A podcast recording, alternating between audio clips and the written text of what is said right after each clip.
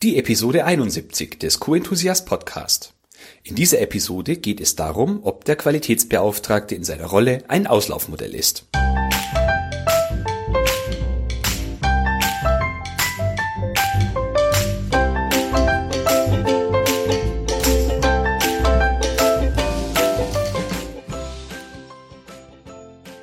Ein enthusiastisches Hallo und willkommen zu einer neuen Podcast-Episode.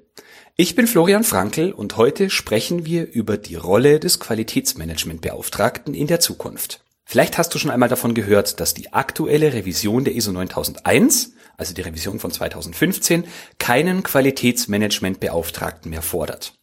Das war nicht immer so. Als die ISO 9001 zum ersten Mal veröffentlicht worden ist, und zwar im Jahr 1987, hieß diese Person noch Beauftragter der Leitung. In der Revision von 1994 war das Wording dann leicht anders, und zwar hieße da Beauftragter oder Beauftragte der obersten Leitung. Und seit 2015 braucht es eben diese Person nicht mehr zwingend. Vielmehr ist, äh, wird die Verantwortung für das Qualitätsmanagement der obersten Leitung zugewiesen. Als ich zu diesem Thema recherchiert habe, bin ich auf zwei sehr interessante Artikel gestoßen. Wie immer sehr lesenswert eine Stellungnahme der Deutschen Gesellschaft für Qualität aus dem Jahr 2015. In diesem Artikel geht es um unterschiedliche Aspekte, also Pro und Contra, der Abschaffung dieses Qualitätsmanagementbeauftragten. Zwei Argumente möchte ich hier mit dir teilen, denn sie unterstreichen zum einen, dass die DGQ und ich eine ziemlich ähnliche Vorstellung vom Qualitätsmanagement der Zukunft haben und zum anderen auch die Hilflosigkeit mancher Qualitätsmanager unterstreicht. Ein Kontraargument war nämlich, also warum es falsch ist, diesen Qualitätsmanagementbeauftragten nicht mehr vorzuschreiben, lautet in diesem Artikel, selbst wenn ein Unternehmen die Funktion beibehält, schwächt es die Qualitätsmanager, weil sie ihre Autorisierung durch die ISO 9001 verlieren. Ein entsprechendes Argument für die Aufhebung der Zwang, einen Qualitätsmanagementbeauftragten zu haben, lautet, Qualitätsmanager, die auf ihre externe Autorisierung durch die ISO 9001 angewiesen sind, sind letztlich hinsichtlich ihrer Wirkung schwache Qualitätsmanager. Sie müssen stattdessen in der Lage sein, ihren Nutzen für, das, für den Unternehmenserfolg und ihren Beitrag zur Erreichung der Unternehmensziele aufzuzeigen. Ich finde, diese Beschreibung bringt es auf den Punkt. Qualitätsbeauftragte sowie eigentlich jede Person, die für ein Unternehmen arbeitet, muss in der Lage sein, ihren Zweck für das Unternehmen erklären und anhand von Kennzahlen messbar machen zu können. Ein guter Qualitätsmanager kann erklären, welchen Beitrag seine Arbeit zum Unternehmenserfolg leistet. Und wer das nicht kann, braucht auch nicht jammern, wenn er von einer ISO 9001 quasi wegrationalisiert wird.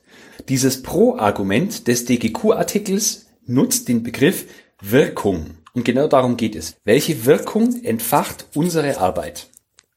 Und naja, was ist die Wirkung eines Qualitätsbeauftragten oder eines Qualitätsmanagementbeauftragten?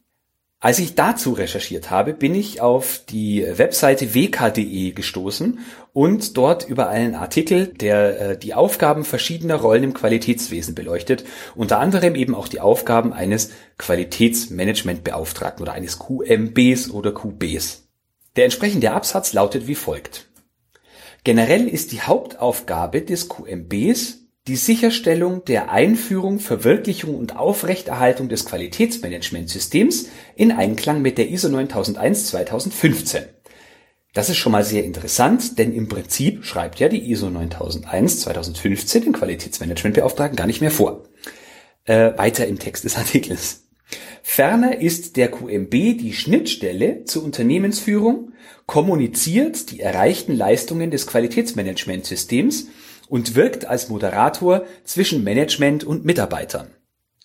Außerdem verantwortet der Qualitätsmanagementbeauftragte häufig die Kommunikation der Qualitätsgrundsätze sowie die Förderung und Schulung des Qualitätsbewusstseins der Mitarbeiter. Es gibt verschiedene Gründe, warum ich mit dieser Definition nicht wirklich einverstanden bin. Eine kurze Unterbrechung mit wichtigen Informationen für dich, wenn du es auch satt hast, dass andere Menschen dir als QM ständig auf der Nase herumtanzen und du das Gefühl hast, dass niemand mit dem, was du als QM voranbringen möchtest, zufrieden ist. Und wenn du dauernd vor Problemen stehst, bei denen du nicht weißt, wie du damit anfangen und sie bewältigen sollst. Dafür und für viele weitere Situationen gibt es den Quality Success Workshop. Ein 10 Wochen Workshop, in dem wir genau deine Themen behandeln und schon während des Workshops deine Ziele erreichen. Jetzt könnte ich dir viel darüber erzählen, wie toll ich den Workshop finde, aber es ist viel besser, wenn Laura dir von ihren Ergebnissen aus der ersten und vierten Woche als Workshop-Teilnehmerin berichtet.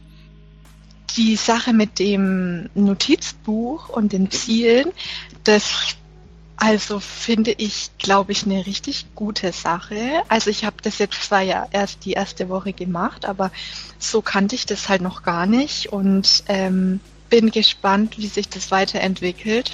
Ja. Ähm, ich habe, muss ich ehrlich sagen, dieses Aufgabenmodul, was neu dazugekommen ist, jetzt schon mal vorab mir angeschaut, muss ich zugeben, obwohl ich die vorherigen noch nicht fertig habe, weil mir das ja so ein bisschen wichtiger war. Und also ich, ich, ich finde dieses Vorgehen oder die Kategorisierung finde ich schon mal sehr gut und kannte das auch so noch gar nicht. Und nun kommt noch einmal Laura und erzählt dir von ihren Ergebnissen aus Woche 4. Also nachdem sie noch nicht einmal die Hälfte des Workshops durchlaufen hatte, merkst du, dass bei ihr sich die Puzzleteile langsam zusammenfügen und sie merkt, wie die einzelnen Bestandteile zusammenspielen und sie ihrem Ziel Schritt für Schritt näher kommt.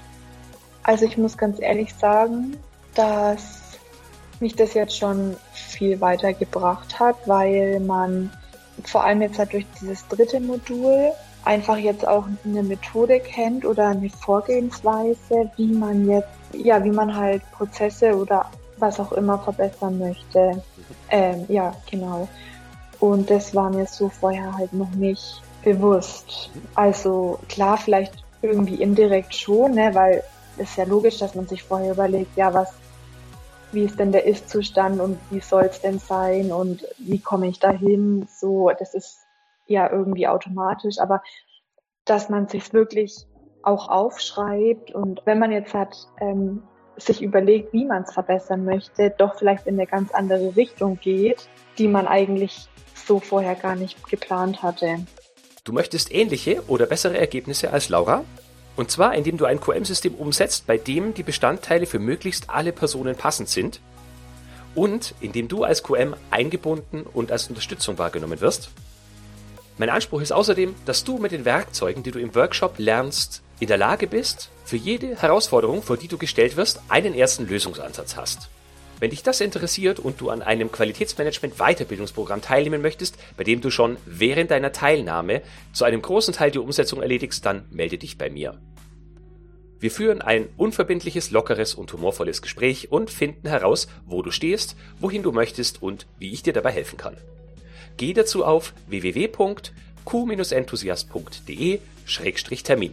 Dort kannst du dir einen für dich passenden Termin aussuchen und wir plaudern einfach mal miteinander. So, und jetzt geht's hier weiter mit dem Inhalt der Podcast-Episode. Zum einen fehlt mir in dieser Definition total die Kundenorientierung. Indirekt wird die Kundenorientierung in den Qualitätsmanagement-Grundsätzen erwähnt, denn die Kundenorientierung ist eben einer der Qualitätsmanagement-Grundsätze. Aber wenn das höchste Ziel der ISO 9001 die Kundenzufriedenheit und die äh, ständige Kundenorientierung ist, dann finde ich, sollte diese Kundenorientierung auch in einer Definition für die Aufgaben des Qualitätsmanagementbeauftragten erwähnt werden. Außerdem, der Satz wirkt als Moderator zwischen Management und Mitarbeiter. Der ist aus meiner Sicht zum einen nicht zutreffend. Ich kenne so gut wie keinen Qualitätsmanagementbeauftragten, der zwischen Management und ähm, Mitarbeitern vermittelt. Denn das würde ja bedeuten, dass diese Person die Mitarbeiter sehr gut versteht. Und wenn das in großem Maße der Fall wäre, dann hätte das Qualitätsmanagement und Qualitätsmanagementbeauftragte in vielen Unternehmen und Branchen nicht so einen schlechten Ruf. Vielmehr bin ich der Meinung, dass die Moderation zwischen Management und Mitarbeiter immer über die Führungskräfte der jeweiligen Abteilungen passieren muss. Vielmehr muss ich als Qualitätsmanagementbeauftragter einen höheren, aus meiner Sicht höheren Wert darauf legen, dass äh, ich das Management entsprechend auf meine Seite bringe und die Führungskräfte in Sinne der Qualität mit ihren Mitarbeitern spricht. Um es auf den Punkt zu bringen, bin ich stattdessen viel eher der Meinung, dass ein Qualitätsmanager die Aufgabe hat, das Unternehmen in allen Belangen hinsichtlich Qualität erfolgreicher zu machen. Und zwar, indem möglichst kosteneffizient die Probleme der Zielkunden gelöst werden.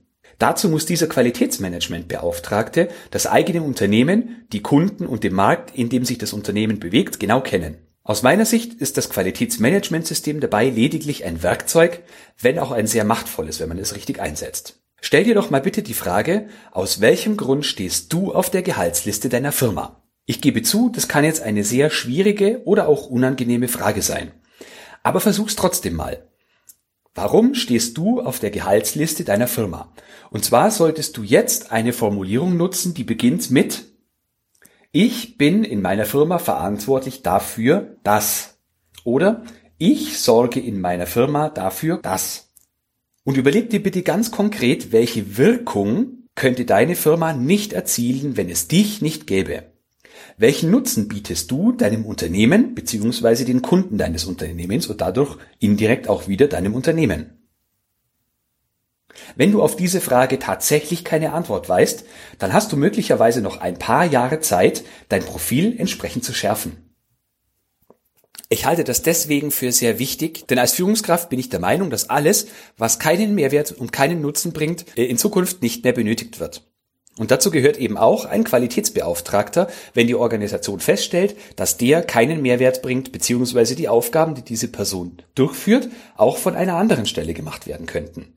Werfen wir außerdem einen Blick in andere Länder. In meiner Funktion bei der Milai habe ich viel mit ausländischen Kunden zu tun, zum Beispiel sehr häufig mit äh, Niederländern oder Asiaten, Japanern oder Indonesiern. Dabei fällt mir immer wieder auf, dass wenn wir über das Organigramm unserer Firma sprechen, Menschen aus diesen Ländern oft überhaupt gar keinen Unterschied in ihrer Struktur zwischen Qualitätsmanagement und Qualitätssicherung machen. Es gibt dort häufig gar keine Qualitätsmanager. Natürlich kennen diese Firmen den Unterschied zwischen Qualitätsmanagement und Qualitätssicherung, aber es gibt keine separaten Personen, die managen oder sichern, sondern das geht mehr oder weniger alles in die Qualitätssicherung über.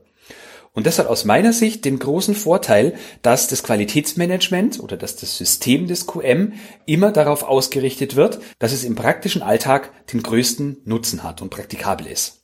Während reine Qualitätsmanager oft nur die Hülle des Managementsystems verwalten, sorgen Qualitätssicherer sehr häufig viel pragmatischer dafür, dass Qualitätsmanagement am, dass das Qualitätsmanagement am Leben erhalten und weiter verbessert wird.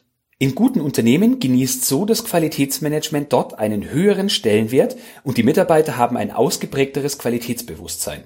Mein Fazit? Wir sollten unseren Unternehmen Mehrwert statt Mehrarbeit bringen. Wenn wir uns in unserer Arbeit als Qualitätsmanager oder Qualitätsbeauftragte darauf fokussieren, Werte für unsere Firma und unsere Kunden zu schaffen, dann blicken wir in eine glänzende Zukunft, egal wie unsere Rollen in Zukunft heißen werden ob sie jetzt QMB oder QM oder ganz anders oder Organisationsentwickler heißen. Wichtig ist, dass wir für die Verbesserung der Prozess-, Struktur- und Ergebnisqualität in unseren Firmen sorgen, egal an welcher Stelle, dort, wo sie den größten Nutzen für unser Unternehmen, unsere Kunden und somit die ganze Gesellschaft bieten.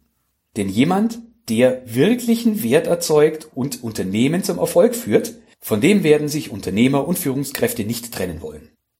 So, und wenn du jetzt wissen willst, wie du für dein Unternehmen und deine Kunden Mehrwert stiften kannst, dann geh jetzt auf die Seite www.q-enthusiast.de und ganz oben kannst du dich für einen PDF, für einen kostenlosen Kurs anmelden, wie du in fünf Schritten zu einem besseren, wirksameren und gelasseneren Qualitätsmanager wirst. Ich weiß, es klingt immer sehr bedrohlich, wenn man darüber nachdenkt, dass vielleicht die eigene Position künftig einem Algorithmus, einer Software oder einem Roboter zum Opfer fällt. Deswegen ist es für mich ganz besonders wichtig, immer wieder zu betonen, welche Wirkung meine Tätigkeit für mein Unternehmen und meinen Chef hat. Denn so festige ich nicht nur meinen Fortbestand in der Firma, sondern habe auch ein wesentlich besser, habe auch wesentlich bessere Argumente, wenn es um Gehaltsverhandlungen geht. Was du bitte nie vergessen darfst, ist, dass im Prinzip kein Unternehmen ein Qualitätsmanagementsystem aufbaut, wenn es nicht auch einen Wert hat. Und wenn dieser Wert in Anführungsstrichen nur in der Erhaltung und in der Erreichung und Erhaltung eines Zertifikats besteht. Aber diesen Wert sollten wir immer beschreiben und weniger über die Werkzeuge sprechen, die wir täglich einsetzen. So, ich hoffe, dieser Impuls hat dich jetzt nicht zu sehr aufgeschreckt. Äh, du kannst mir gern dazu schreiben, wenn du gleicher oder anderer Ansicht bist. Und zwar wie immer per E-Mail äh, an florian.frankel.q-enthusiast.de. So, und jetzt bedanke ich mich für deine Aufmerksamkeit, wünsche dir eine erfolgreiche Woche und wir sehen uns in sieben Tagen. Denk bis dahin immer daran, Qualität braucht kluge Köpfe, so wie dich.